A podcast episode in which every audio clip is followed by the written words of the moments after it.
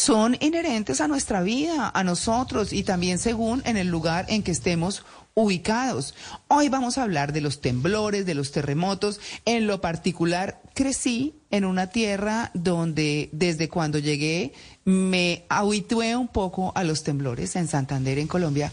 Y pues obviamente, digamos que tengo el respeto, como les decía al comienzo, por la naturaleza, porque a la naturaleza hay que respetarla. Eh, y pues también hay que estar preparados. Pero hay que saber que, más allá de cualquier cosa, es entender qué hacer cuando se nos mueve el piso. ¿Qué hay que hacer? ¿Qué recomendaciones? Em, y, cosas que suenan a veces muy tontas y muy lógicas, pero saben que pueden salvar la vida. Así que hemos invitado a Carlos Mauricio Granados, es coordinador de la reducción del riesgo y manejo de emergencias de la Cruz Roja Colombiana en la seccional Cundinamarca y Bogotá. Carlos Mauricio, muy buenos días, bienvenido en Blue Jeans de Blue Radio. Muy buenos días, eh, María Clara, y a todos los oyentes. Gracias por la invitación. Bueno, claro. Yo quisiera que usted, arrancando, eh, nos dijera cuál es el primer punto que hay que tener en cuenta y qué hay que tener en cuenta cuando tiembla, porque muchos vivimos en zonas donde no tiembla o casi no tiembla y otros viven en zonas donde tiembla mucho. En primera instancia, en, este tipo de situación, en todo tipo de, emergencias y desastres, eh, lo principal y lo primero que debemos hacer es calmarnos, que a veces es lo más complejo. Entonces existen varias estrategias. Eh, de pronto la que más se usa y, mejor funciona es la de respirar despacio, profundo, eh, tomando el aire lento, cuatro o cinco segundos tomándolo, sosteniéndolo igualmente y botándolo en, en, el mismo tiempo. Sé que eso a veces en el momento es complicado, pero pues la oxigenación del sistema nervioso nos va a permitir pues calmarnos y tomar una mejor decisión para los siguientes Pensar mejor. Que, debemos hacer y poder analizar. Claro, es que yo estaba tratando de imaginarme, yo estaba tratando de imaginarme uno buscando para dónde agarrar y respirando despacio. Eso suena difícil. Eso, por, por no decir, no imposible, porque pues posible es todo, pero, pero suena muy difícil. Claro, por eso el, tema, el tema del entrenamiento. Mucho se habla en, gestión del riesgo de los simulacros y, las simulaciones. Eh, cuando, ejemplo, cuando tú te asustas, eh, terminas en un sitio y no supiste cómo, porque es cuando actúa el inconsciente es cuando tú, tú has hecho cosas repetidas, ¿sí? Eh, tú ya las haces sin pensarlo. El, mismo, el mismo cuerpo y, y la mente responde sin tú analizar, pero tú lo puedes preparar. Por eso el tema de los ejercicios de simulaciones y simulacros, que, que empiecen a repetir los ejercicios a dónde evacuar, a dónde vas a ir y muy posiblemente cuando llegues al punto de encuentro ni supiste cómo llegaste ahí, pero sí, sí eh, seguiste todo el protocolo porque antes te habías preparado. Pero no es del simulacro que tú haces una vez al año porque realmente eh, pues no te vas a, preparar. Claro, para esto hay que hacer otros pasos que, que, que, vamos a nombrar más adelante, pero, pero siempre lo primero es lograr calmarse. Si no nos calmamos, vamos a terminar botándonos por la ventana, pasando por encima de los otros, nos vamos a lesionar, vamos a lesionar a, las demás personas. Por eso lo primero es, es lograr calmarse. Y eso pues, eh, como les digo, es fortalecerlo con, con ejercicios y en ese momento pues lo vas a, lograr. Por eso ustedes ven que los, los diferentes organismos de respuesta llegan a las emergencias y llegan tranquilos. Y no es por, porque no sientan el dolor de las personas, sino porque se han, se han entrenado con diferentes ejercicios para que cuando llegan a una emergencia estén eh, eh, en lo posible, lo más tranquilos posibles y poder pues tomar decisiones y ayudar a la gente. Y eso mismo va a pasar con cualquier ser humano. Claro, hablando del segundo paso, si el primero es de respirar unos cinco segundos, calmarse para pensar con claridad y además eso ligándolo con lo que usted dijo de los simulacros, en los simulacros siempre nos enseñan a qué punto debemos ir. Y cómo debemos salir con calma y que no debemos usar el ascensor y cuál es el punto de encuentro, pero nunca nos enseñan qué hacer si, por ejemplo, se está en un piso muy alto y no hay posibilidad de salir por el tiempo, porque definitivamente pues es mejor para la vida quedarse en un interior. ¿Qué hacer entonces en estas situaciones? Cuando es muy difícil salir, si alguien está en un piso demasiado alto, si no puede evacuar, ¿cómo debe resguardarse correctamente? ¿Cuál sería el segundo paso? Respirar, pensar y luego cómo resguardarse si no se puede salir. Entonces, en el primer pues, eh, paso decíamos que eh, calmarse, lograr calmarse la estrategia que fuera. El segundo paso es identificar los peligros. ¿Qué es lo que pasa? Que identificando los peligros o las amenazas que, están presentes en el momento de la, de la, situación, vamos a poder decidir para qué, qué vamos a hacer. ¿sí? Entonces, ejemplo, siempre nos dicen, durante un sismo debemos protegernos, esperar que pase el sismo y evacuar. Pero esto depende, porque si estás en una, en una eh, estructura sismo resistente, generalmente son, son, son eh, estructuras, edificaciones de menores a, a 25 años, ¿sí? Son, general, si cumplen la norma, es una estructura sismo resistente, ¿sí? Entonces, si es sismo resistente, vamos a quedarnos donde estamos, buscamos de pronto un sitio eh, más seguro del sitio de donde estamos. Ejemplo, si estamos en la oficina, en la casa, pues nos vamos a alejar de la ventana, eh, vamos a ponernos en posición de seguridad.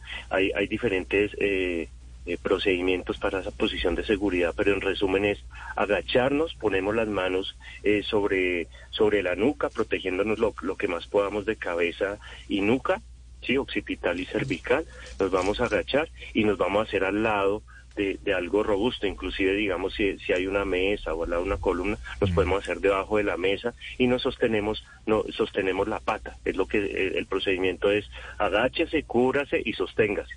¿Por qué nos cogemos de la pata? Porque la mesa también se va a mover. Entonces nos puede también ah. golpear. ¿sí?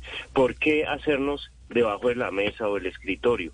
Esto no nos va a proteger de que si se, colapsa la estructura, no, la mesa no nos va a proteger, pero sí nos va a proteger de, la caída de las lámparas, de los cielos rasos, de todo lo que está colgando o amarrado a, las placas de concreto o de madera que generalmente maquillamos con este tipo de elementos como pañete, madera, eh, y demás materiales que son los que realmente van a causar la mayor cantidad de lesiones. Entonces nos cae una lámpara, quedamos inconscientes y terminamos atrapados. Por eso en ese primer, en ese primer eh, momento del sismo lo que vamos a hacer es agacharnos, protegernos, agarrarnos al lado de una estructura que sea fuerte, protegiéndonos de lo que nos pueda caer. Eso en el caso de que, de que la edificación sea sismo resistente, o sea, aguante un sismo.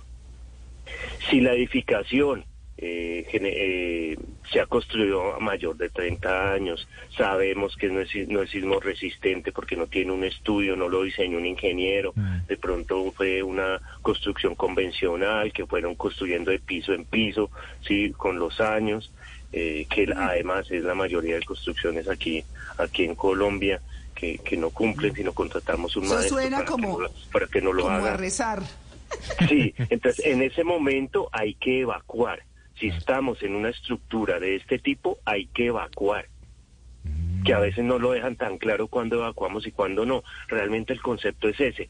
Si la estructura es sismo resistente, nos protegemos y esperamos que pase el sismo, porque la estructura va a aguantar a que ese momento, ese primer momento. Y ya después del sismo, pues evacuamos, ya hablamos de, cómo evacuar. Si no es si no es sismo resistente, por eso, por eso el, ese, ese primer punto es cálmese para que usted pueda en el segundo punto identificar y evaluar esos peligros. Uno de los peligros, ¿cuál es? Pues que la estructura no es sismo resistente. Otro peligro, ¿cuál puede ser? Que, que estás oliendo a gas, o sea, el mismo movimiento hizo que haya fugas de gas. Claro. Eh, otro que puede ser que el mismo movimiento, eh, las puertas hace que, que el marco de la puerta, puerta se dobla y, y, entonces no vas a poder salir porque la puerta queda bloqueada. Entonces esas son las primeras cosas que hago cuando me voy a proteger, es me agacho, me protejo, si tengo una, una puerta que yo sé que por eso voy a salir, la abro pero no voy a evacuar, simplemente la abro un poquito para que no vaya a quedar bloqueada, me protejo, espero el sismo y ahí sí voy a evacuar. Entonces, primero me calmo, identifico todos esos peligros que pueden haber y voy para el, para el tercer punto que ya sería eh, iniciar, iniciar una evacuación. Pero para iniciar una evacuación, entonces... Eh, voy a, no voy a llevar nada, absolutamente nada, porque todo lo que yo lleve en las manos o me cuelgue y demás en una evacuación puede hacer que yo quede atrapado. Ejemplo, una cartera, una maleta puede quedar, eh, se puede enredar con una chapa, con una baranda, mm. y en vez de protegerme lo que va a hacer es hacerme caer o, quedar atrapado. Entonces por eso es tan importante en ese momento no salir con nada, si voy a salir es solo con el kit de emergencia, la idea es que ese kit de emergencia esté al lado de la puerta para que yo no tengo que ir a buscarlo. Mm. Em, Carlos, em, eh, en, muchos, eh, ahora que está, estamos teniendo una época de, de tanto sismo y temblor y bueno, lugares como por ejemplo la Mesa de los Santos del que hablábamos al inicio reportan algo así como 300 sismos diarios, ¿no? O sea, eso es una cosa absolutamente loca y como bien decía su merced, uno casi que se eh, termina acostumbrando a vivir bajo esa condición. Pero se escucha mucho que si uno no puede salir o de repente pues la gente, pues nosotros no estamos entrenados realmente para una situación como esta, eh, se dice vaya y busque el baño porque es un lugar que lo puede terminar protegiendo, los baños de las casas. ¿Eso es cierto?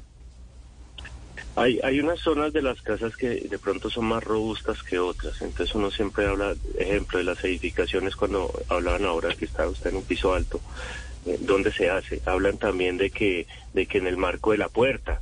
¿sí? Lo que pasa es que ya el tipo de construcción ha cambiado. Entonces encontramos unas edificaciones que absolutamente todas las paredes son en concreto. Entonces eh, no me estaría dando lo mismo estar en el baño o estar en la en la cocina tenemos otras edificaciones en que, en que eh, tú puedes identificar la columna y las vigas.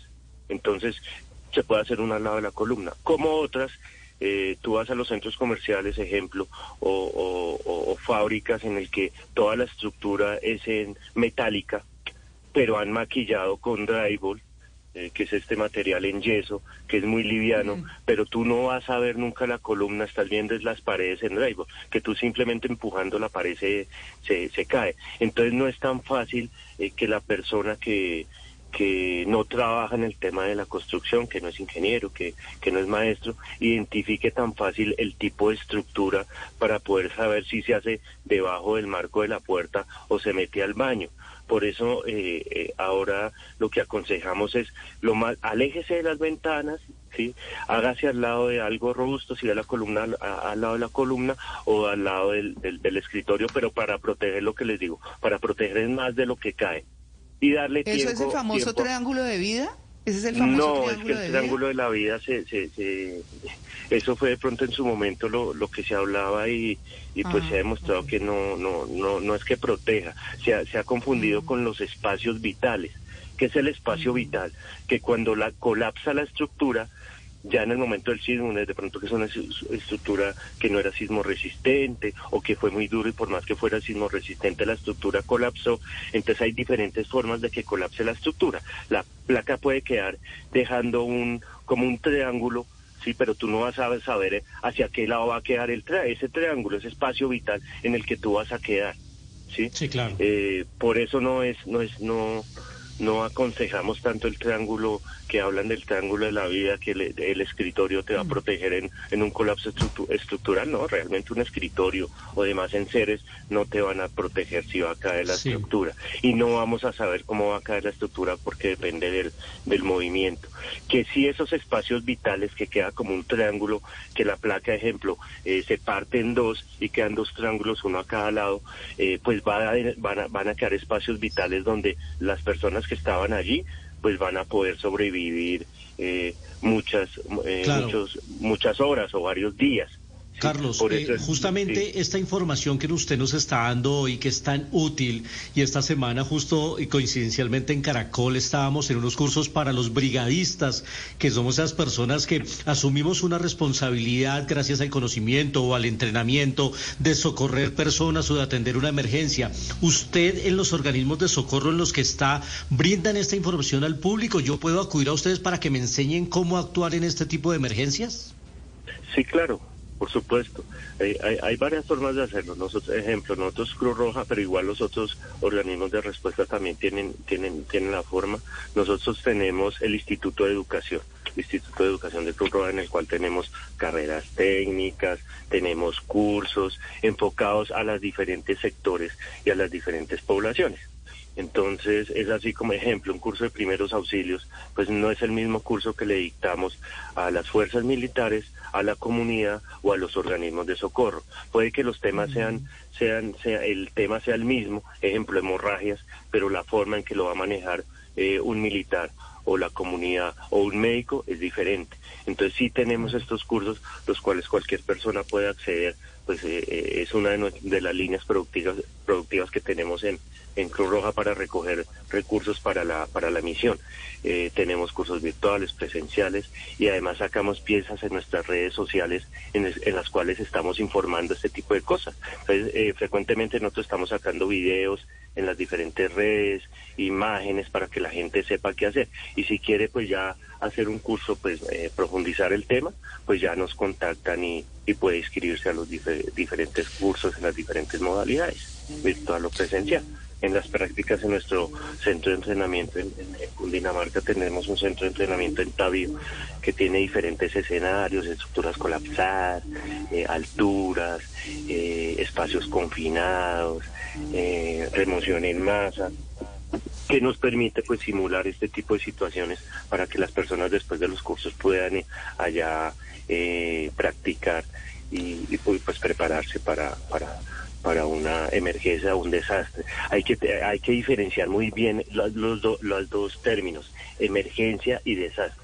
Emergencia todos los días los tenemos y las capacidades locales del territorio en el que estemos, eh, sea en el distrito, si es, si es ejemplo Bogotá o, o, o en un municipio, pues tienen diferentes capacidades de respuesta que estos territorios van a llegar a, soportar. Entonces, eh, que la persona se desmayó, entonces va a llegar la ambulancia y nos va a llegar en un tiempo, pero pues nos puede llegar ayuda. Bueno, en un desastre es muy difícil que nos llegue ayuda.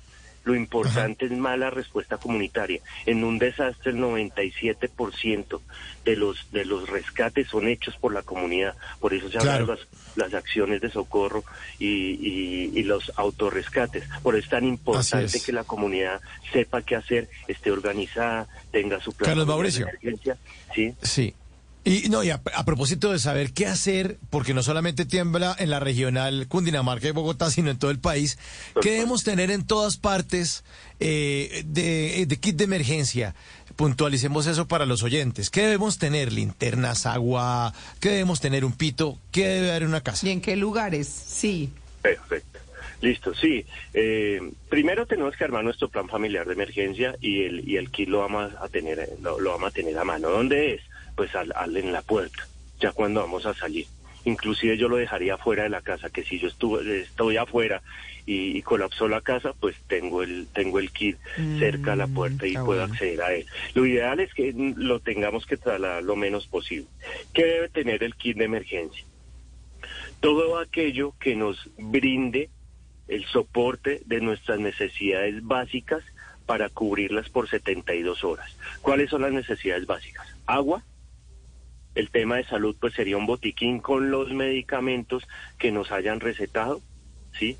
Porque generalmente en, los desastres, en las emergencias, se hace un pico de todas las enfermedades de base, entonces se atiende mucha gente por todas esas enfermedades de base y muchas veces eh, porque no se está tomando los medicamentos. Entonces, en ese botiquín sí debe haber esos medicamentos con prescripción y todo, que sepamos la dosificación. Entonces, hablamos de salud, agua, alimento, abrigo. Abrigo puede ser una carpa, la chaqueta, demás, agua, eh, algo que nos brinde poder llegar y acceder al agua, que nos preparamos. Generalmente uno habla mínimo 5 litros por persona. Si en la familia somos 5, pues estamos hablando ya de, de, 25, litros por día pues tener en un kit de emergencia para 72 horas todo, esa cantidad de agua pues es difícil. Entonces al menos una mm. botellita, tener algo que me pueda filtrar agua, pensar en dónde puedo después de un sitio poder acceder al agua y poderla potabilizar.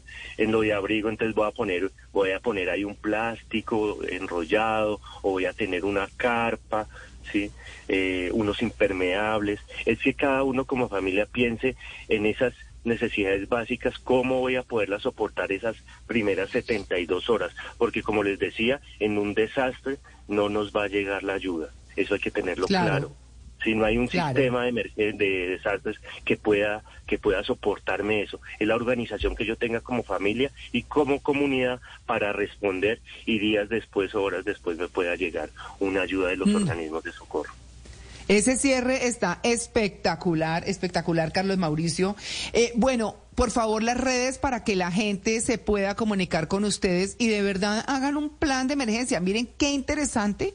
El kit hay que tenerlo afuera de la casa, no adentro. Para que vean ustedes el de, el de temblores y terremotos, por supuesto. ¿Cuáles son las redes, Carlos Mauricio?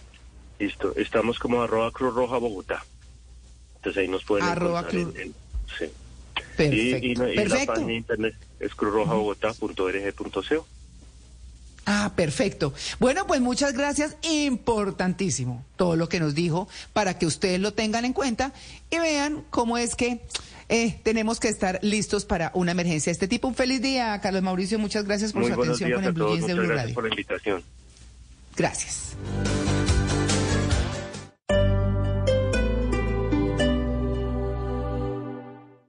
Here's to feeling that we belong and feeling part of something bigger. Here's to being there for each other and finding friends who become family. Here's to the talkers, the listeners